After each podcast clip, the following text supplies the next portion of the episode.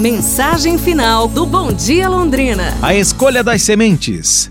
Em uma antiga aldeia vivia um sábio ancião conhecido por sua sabedoria e generosidade. Certo dia, um jovem com dúvidas sobre seu futuro se aproximou dele em busca de orientação.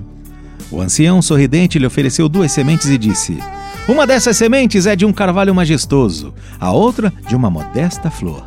Plante-as e veja o que crescerá. O jovem seguiu o conselho do ancião e plantou as sementes em vasos separados. Com o tempo, a semente do carvalho se transformou em uma árvore forte, enquanto a semente da flor se tornou uma bela planta. O ancião então explicou: A árvore simboliza a grandeza e a força que podemos alcançar em nossas vidas, enquanto a flor representa a beleza e a simplicidade. Ambas são valiosas.